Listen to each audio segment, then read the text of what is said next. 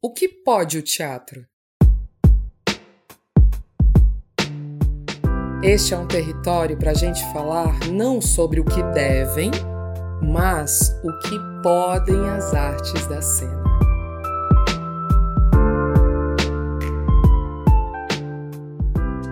Olá, eu sou Karina Figueiredo, membra articuladora do Impróprio Coletivo Estou aqui hoje com a missão maravilhosa de mediar o podcast O que pode o teatro?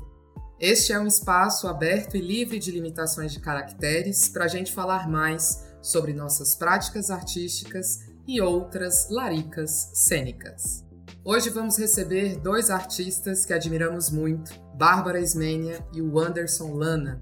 Eu vou começar apresentando a Bárbara, que é poeta, dramaturga, e coringa de teatro das oprimidas e dos oprimidos. É uma das fundadoras da Padê Editorial e coordena as áreas de artes e feminismos da editora Publicar ao Sur, México. Bárbara, muito obrigada pela sua presença aqui com a gente. Além do que a gente já sabe sobre você nesse primeiro piso, o que mais a gente encontra no seu território, Bárbara? Olá, boa noite. Espero que todas e todos estejam bem, que estejam escutando. Vou só mapear também um pouquinho como eu sou, né? Para criar uma imaginação, mas eu sou uma pessoa de pele clara, de vivência branca. Meus cabelos estão tá na altura dos ombros. E eu tô aqui em São Paulo, nasci e cresci aqui. Eu nasci na Zona Leste, na Penha. Sou filha da Ivone da Aparecido.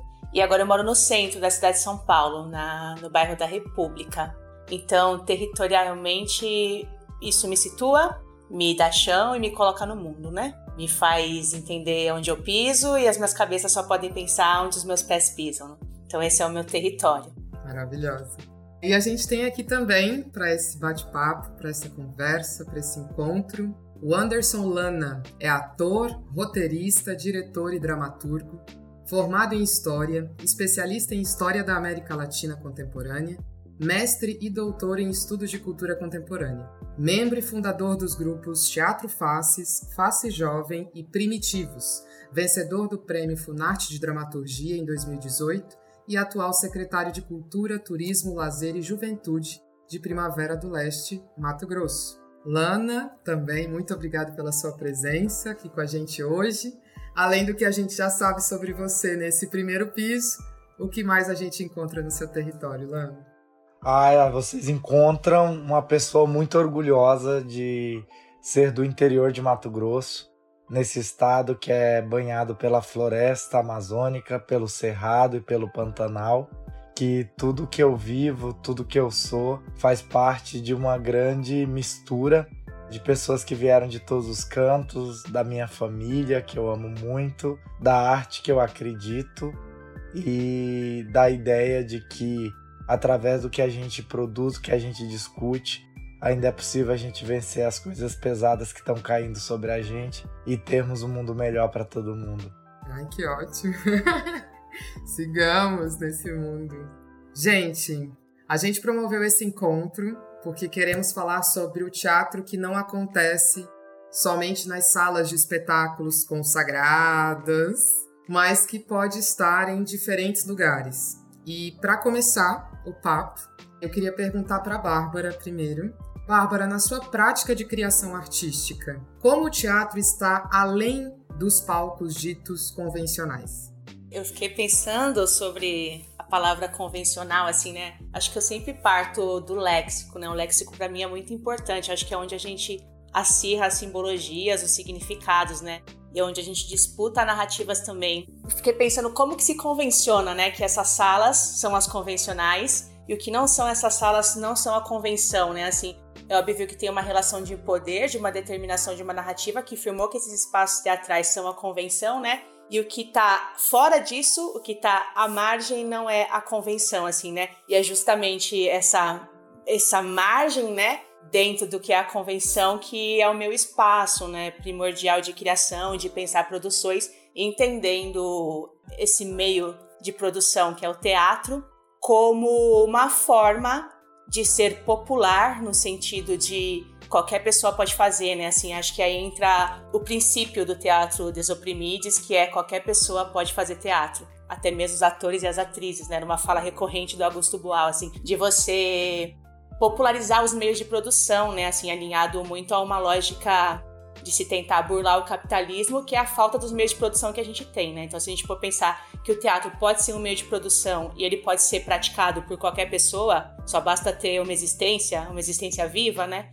Uma existência morta talvez não atue, mas uma existência viva sim. Então, essa desconvenção de um palco é essa prática de entender o teatro como rua, né? O teatro como movimentação, o teatro como um espaço casa, como um espaço corpo, outros territórios possíveis que vai nesse lugar mais cerne também, né, do que são as nossas produções, assim. Se a gente for pensar numa ancestralidade teatral, ela tá nesse lugar dos folguedos de rua, das manifestações dançantes, de um povo que sai para se encontrar, esse lugar do encontro, né? Da humanidade que não se faz sozinha, mas que ela é encontro, que ela é junção, para poder compartilhar, para poder comer junto, para poder dançar, para poder falar, para poder comunicar, dialogar, né?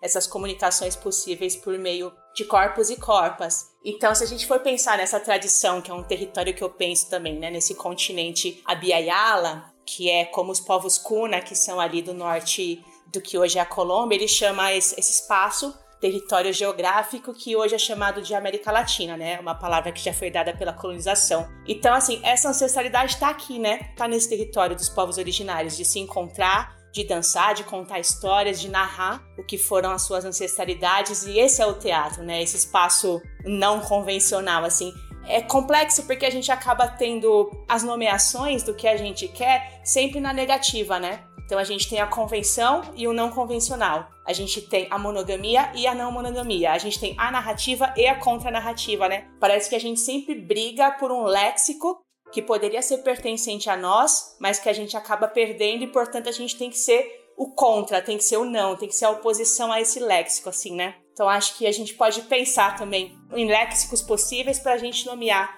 esses espaços que a gente quer pertencer também e produzir. E para você, Lana, nas suas práticas de criação, como é que o teatro está para além dos palcos ditos convencionais? A gente nunca teve um palco convencional no interior, como é pensado assim, se aproximando dessa estrutura do palco italiano, da caixa preta, um espaço onde as pessoas possam se sentar confortavelmente e assistir. Então, o convencional para nós do interior era sempre o quê? Uma sala de aula, cadeiras, um, debaixo de uma árvore, dentro de um salão preto, no espaço em que a gente podia acessar sem ser hostilizado. Então a gente já começa não convencional. A gente descobre o convencional e fala: um dia vamos apresentar também nesse espaço. É engraçado porque às vezes você faz um festival e traz um grupo de uma outra cidade e eles perguntam: "Ah, tem luz ou não tem?" Porque daí a gente tem que organizar aqui para quando tem luz, para quando não tem. Isso é muito engraçado porque a gente pensa a princípio assim, nossa, como que essas pessoas se organizam para continuar fazendo independente de todas as coisas. Então, o convencional que acontece no interior do estado aqui de Mato Grosso, ela é bem diferente. Então não saberia dizer, é, ficou meio poroso assim essas fronteiras. Digamos que a gente está no entre lugar. A gente quer acessar os lugares, apresentar de todas as maneiras, mas a gente não consegue pensar o que é convencional, porque a gente não tem essas estruturas à nossa disposição. Para você entender, Primavera do Leste está construindo o primeiro teatro, né? Surgiram três grupos, três gerações. O mais antigo tem 16 anos, cidade tem 35. Agora vamos ter um espaço dito convencional, certo? Mas o que a gente fazia durante esse tempo? Ele já, ele já nasceu não convencional, ele já nasceu contraventor, ele já nasceu de alguma maneira criticando determinadas estruturas de possibilidades que diziam para acontecer deve ser aqui. Então, o que é bonito nisso tudo é que essas crianças, esses adolescentes que estão começando a fazer teatro, eles fazem um teatro que é possível, um teatro que diz respeito da onde eles são, o que eles fazem, e um teatro que já critica por que, que eles não têm acesso às estruturas, porque eles não podem escolher, que há uma imposição de como eles devem iniciar suas práticas. E aí eles já começam a lutar eu quero ter o direito de decidir onde eu apresento de, minimamente, assim, isso é muito incrível. E eu tô falando de uma cidade que pensa o teatro. Agora, se a gente pensar aí os mais de, de, de 100 municípios do nosso estado, qual é, dessas cidades tem um espaço dito convencional, assim, né? Mas daí a gente faz outra pergunta que é mais motivadora. Quantas cidades não tem grupo de teatro? Serão poucas cidades. Todas têm um grupo de teatro, um grupo de pessoas que se reúnem, um grupo de pessoas que escrevem teatro, tanto no textualmente quanto da, na dramaturgia em seu conceito expandido. Isso é incrível para mim. Sim, total. Isso me leva também a pensar que é a nosso próximo questionamento aqui dessa relação desses espaços. Quando vocês estão nesse processo de criação de uma obra, a obra, pesquisa, investigação, ela se adapta ao espaço ou vice-versa, né? O espaço se adapta à obra, pesquisa, investigação. Como que vocês trabalham nessa chave, né? Quer começar, Lana? Posso. É que é engraçado porque como eu escrevo para os grupos e eu sou diretor, às vezes eu fico pensando assim, como e também professor, como que eu posso contribuir com aquele ator, assim, sabe? Mas estou fazendo uns exercícios agora. Quando eu escrevi um ensaio sobre a verdade, eu queria falar sobre um assunto. Mas uma coisa que é comum em tudo que eu escrevo é que sempre fala do lugar que eu sou. Tipo, Chorel, Primavera do Leste, Cerrado dos conflitos que acontecem aqui do, com os indígenas e os não indígenas, com as discussões de poder, com a ideia de meio ambiente agronegócio. Tudo que eu escrevo está muito próximo ao território que eu habito, porque eu não consigo escrever nada, nada com propriedade que se afaste de mim. Eu fico pensando o tempo inteiro quando a gente vai para as práticas. Hoje, por exemplo, com Faces Jovens e com Primitivos, a gente escreve a dramaturgia durante os ensaios, né? Eles vão dando texto, vão me ajudando, a gente vai construindo. E só depois, hoje, eu, por exemplo, você me pediu o texto de um espetáculo, eu não tenho ele escrito. Foi escrito nos corpos, ele foi pensado ali na cena e tá ali na cena.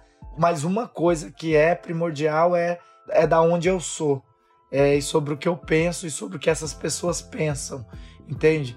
Eu acredito que uma das coisas que eu melhorei enquanto dramaturgo nessa minha trajetória é entender que quando eu escrevo um texto de teatro ou quando eu contribuo na escritura desse texto, não é sobre mim mais, não é sobre o que eu sinto, é sobre todas as pessoas que estão envolvidas nesse processo. E mesmo que eu escreva no meu gabinete o texto, quando eu entrego para eles, uma nova escritura será feita, porque são as afetações de todo mundo e como Spinoza diz, a gente precisa estar aberto ao afeto para que as afetações aconteçam e para que a gente faça o jogo da alteridade, né?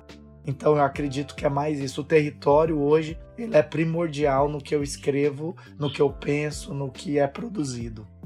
Para você, Bárbara? É, eu vou responder um pouco a partir da, da experiência com teatros oprimidos, né?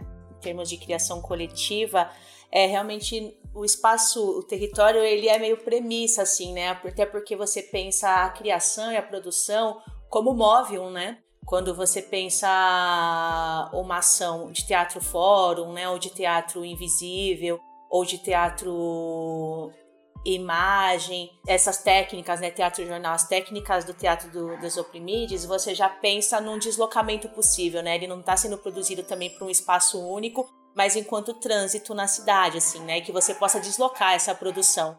Então, nessa, nessa experiência, né, nesse tempo trabalhando com TO, foi sempre criações coletivas, já pensando se ela seria possível de, de circular, né, de sair daquele espaço e poder habitar outros. E esse outro, ele pode ser um vagão de um trem, né, como ele pode ser uma escola num festival internacional, como ele pode ser uma igreja, uma igrejinha da periferia, assim, de ter essa mobilidade de você encontrar o espaço possível, né? Então, a dramaturgia, a criação, a presença dos corpos e das corpas, elas se integram a, pensar essa territorialidade. E ao mesmo tempo é a maleabilidade que a, a territorialidade exige também, né? Quando você chega nesse espaço, bom, a gente já tem essa encenação e chegamos nesse espaço, olhar para o espaço e pensar também como que esse espaço pode receber a nossa encenação, né? Não é uma via única, é uma via de mão dupla também. Como que o espaço se adapta para as premissas que nós pensamos para poder estar tá aqui também. Então tem essas duas vias, né? Acho que caminha junto, assim, também. Porque quando você ensaia, quando você produz, você tem um espaço, né? Você já tá dentro de, de uma territorialidade e a partir daí é trocar com outras territorialidades possíveis. Isso é legal porque, assim, quando a gente montou Boé, a gente falou: não, não queremos mais montar nada que a gente tem que adaptar, porque tem que viajar, nós somos oito, ninguém quer contratar a gente, porque daí são onze, é aluguel, é avião, daí todo mundo pirou e falou que ia ser assim. Primeiro Festival Santa Catarina. Três metros de terra a gente precisa para fazer o cenário. Santa Catarina chovendo há uma semana. Chega Vicente Concílio e diz: Olha, se vocês fazem questão, eu vou trazer barro para vocês. Porque aqui não tem. Aí a gente foi para uma sala. Aí surgiu a ideia de que o círculo era o lugar de ritualizar. Então a gente poderia fazer isso em qualquer lugar que a gente fosse. Isso que a Bárbara diz é muito legal, porque há de se ter um pensamento sobre o trabalho ao ponto de que ele não seja prejudicado, mas há de se ter uma generosidade dos lugares que a gente vai habitar.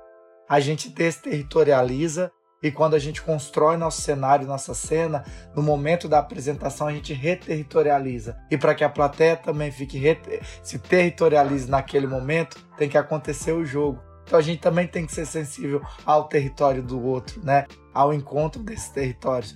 Então é, é muito legal ouvir isso que a Bárbara disse, porque tem todo sentido e é muito incrível. Anotei aqui o desterritorializar para reter, reterritorializar. Caramba, né? Difícil falar.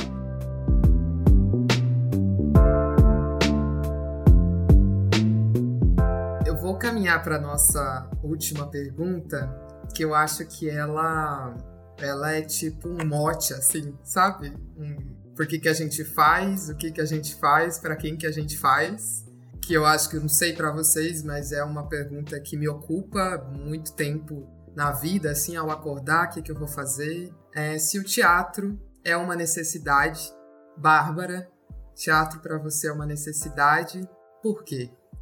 É uma necessidade, mas eu tenho um pouco de ranço de alguma, algumas falas que eu escuto, às vezes, tudo bem que tem a subjetividade envolvida, né? Então não quero que a subjetividade da outra pessoa tenha que bater com a minha. Mas esse lugar da necessidade ser uma coisa que a pessoa não vive sem. Ah, eu só consigo ser ator, não, consigo, não sei ser mais nada da vida, só, só consigo ser atriz, não sei ser mais nada da vida.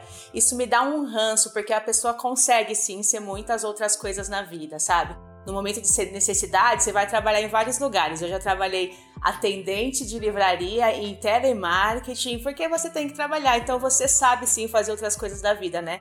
Você acaba colocando essa, esse sentimento no lugar de até próximo ao talento e à genialidade iluminada, que é uma pessoa que faz arte, né? Então, para mim, a necessidade não tá nesse lugar. Ela tá num lugar de, de possibilidade de narrar a vida, né? De contar histórias, e aqui não apenas pela fala, né, pelas possibilidades físicas também corpóreas, gestuais, e por outras possibilidades que não só o falar, que aí é, é bastante capacitista você se limitar ao falar, mas essa necessidade de comunicar, de trocar, de dialogar, de um exercício de alteridade, né, assim. Eu vi recente um bate-papo com o Nego Bispo e ele falava muito mal do teatro um trecho, assim, muito específico. E eu fiquei intrigada, assim, né? O Nego, o Nego Bispo, ele é bem assim, ele fala mesmo na lata, aí você, qualquer bate-papo que você vê dele, você sai, meu, o que, que eu tô fazendo, né? O que, que aconteceu? Tomei vários tapas na cara. E ele falava do teatro e da contação de histórias também, porque ele diz que você não precisa ter isso como algo especial, né? Esse lugar que a gente dá, estou fazendo algo muito especial que é o teatro, estou contando história. Por que não? Se eu entendi bem o que Nego Bispo disse, é um processo da vida. Então, se ele conta história, é para narrar a ancestralidade dele e para perpetuar essa ancestralidade para os seus descendentes e para o futuro. É um processo orgânico, né? Não é um processo destacado da vida. Não é um processo que eu vou contar uma história, o Sesc me contrata, eu vou lá, conto história e vou embora, sabe? Não é um processo que você precisa criar um estado para ele acontecer. Ele já acontece. Então, acho que quando eu penso a necessidade do teatro, e aí, pensando que a gente não tá nesse território, né? Tô falando enquanto sujeito urbano que mora aqui no centro de São Paulo, assim, né?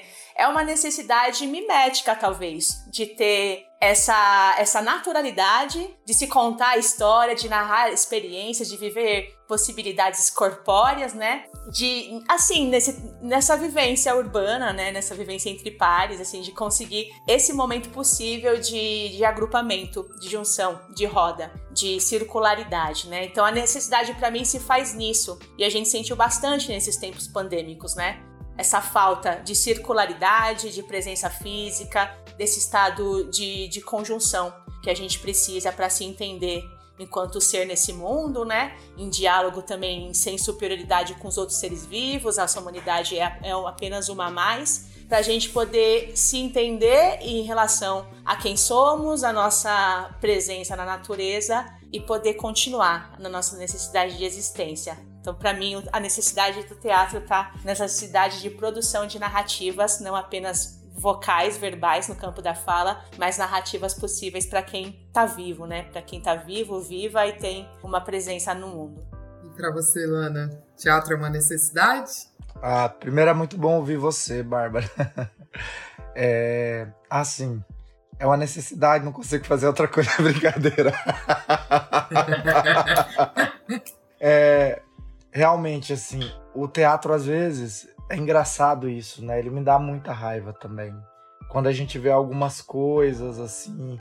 Eu conversava muito na época com a Dani sobre como às vezes eu me sentia mal quando as pessoas falavam, ah, esses dramaturgos de gabinete. Fala, poxa, mas eu sou também, eu sou de outro jeito, mas eu também gosto de escrever meu texto ali. Porque isso virou algo menor agora tem tanto professor querendo bons textos para a infância, a gente podendo escrever, mas pessoas querendo, cada um tem seu modo operante, porque vão me hierarquizar o que é bom e o que é ruim. E a Dani me falava na época assim: não, Lana, foi o jeito de dizer. Assim, a Dani é escorpiana, mas ela tem um lado ali libriano, né? E era muito engraçado. O teatro realmente eu não acredito como é uma necessidade, mas eu não quero viver sem ele, entende? Sabe quando você finalmente caminha da paixão, aí a paixão ela vira amizade, vira amor, vira raiva, vira alguma coisa. Comigo com o teatro virou um amor, sabe? Eu quero que ele fique bem até quando eu não estiver nele. Eu quero que ele seja feliz até quando eu não poder estar compartilhando essa felicidade. Eu quero estar presente, mas se um dia ele disser que eu tô cansado para ele ou que eu não sou ali, não, não vou dar conta, eu quero ainda torcer para que ele continue firme e que siga por muito e muito tempo. Porque eu amo ele, entende? Eu gosto de abraçá-lo, eu gosto de sentir o calor que ele me causa no meu peito, eu gosto de sentir a mão suando quando eu vejo ele. Eu gosto todos os dias, sabe, de acordar e saber que ele existe. Então, assim, eu realmente faço várias outras coisas, mas eu quero que ele continue existindo para que outras pessoas sintam o que eu sinto, sabe, todos os dias.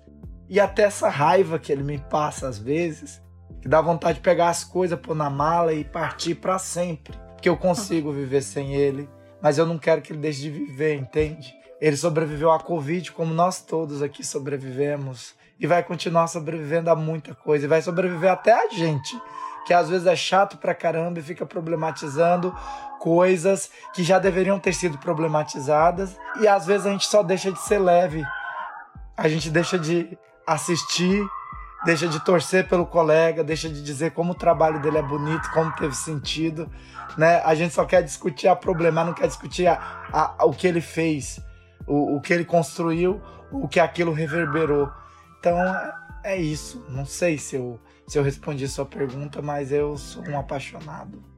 Puxa, Lana, achei muito emocionante, assim, a sua declaração de amor. Muito lindo. E é isso, né? Acho que amor é essa máxima de perceber quando precisa deixar ir, quando a coisa quer ir, mesmo que você não queira que a coisa vá, mas para a coisa poder também viver bem, feliz, assim, né? Foi uma definição de amor muito bonita. Sim, lindíssimo. Obrigado. Essa raiva a gente pega de vez em quando mesmo, né? A gente tem raiva das coisas que a gente ama também, né? É. Não é só o amor tá ali entre uma coisa e outra também.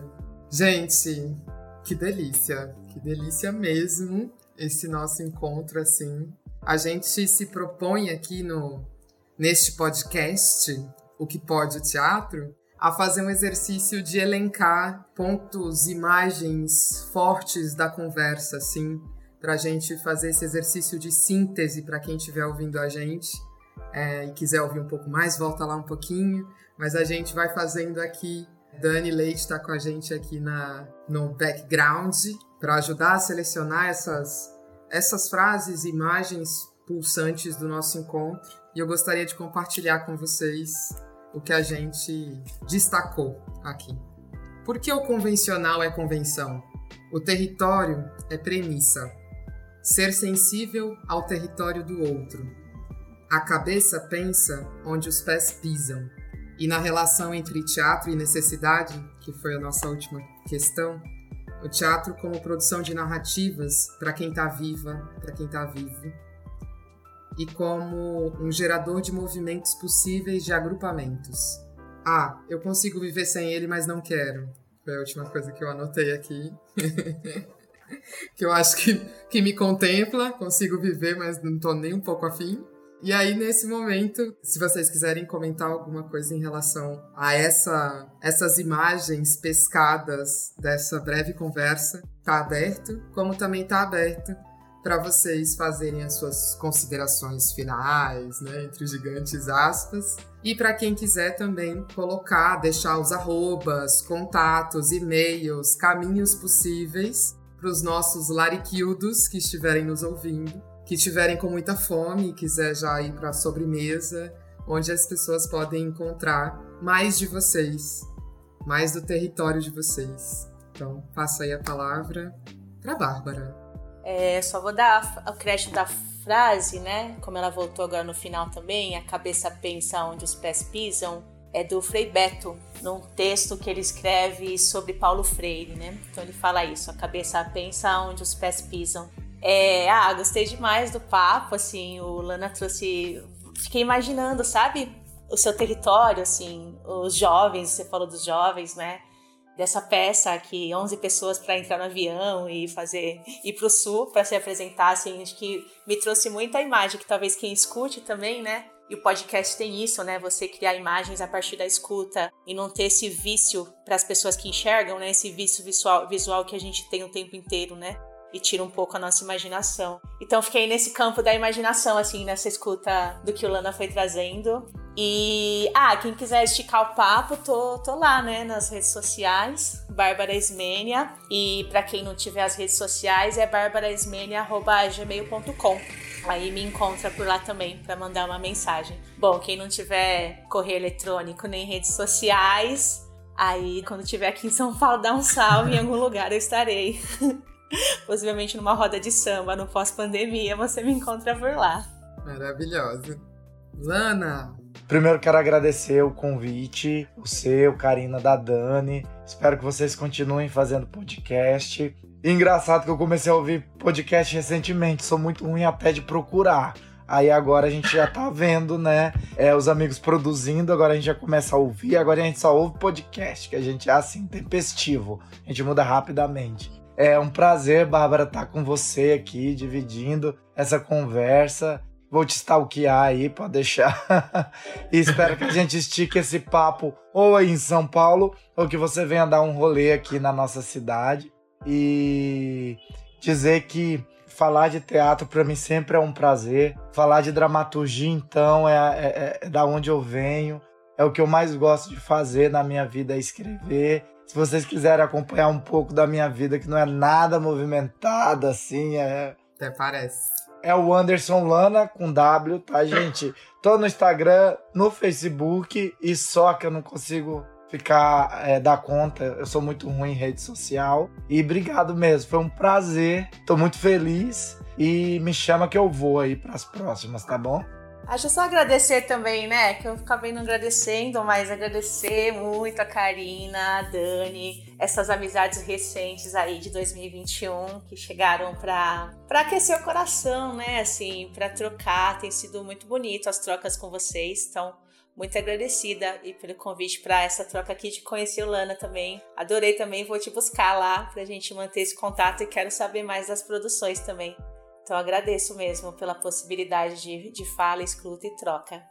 Ai, gente, a gente que agradece imensamente, assim, a gente tem promovido encontros, assim, nessa, nesse podcast, muito interessantes, assim, de pessoas que já, já se conhecem e, e têm um trabalho já juntos, como também pessoas que nunca se viram, mas que de alguma maneira dialogam pesquisas, pensamentos, ou são porosos porosas para se contaminarem, para se deixar atravessar pelos outros que chegam, né? Então a gente quer agradecer e está muito feliz de ter promovido esse encontro.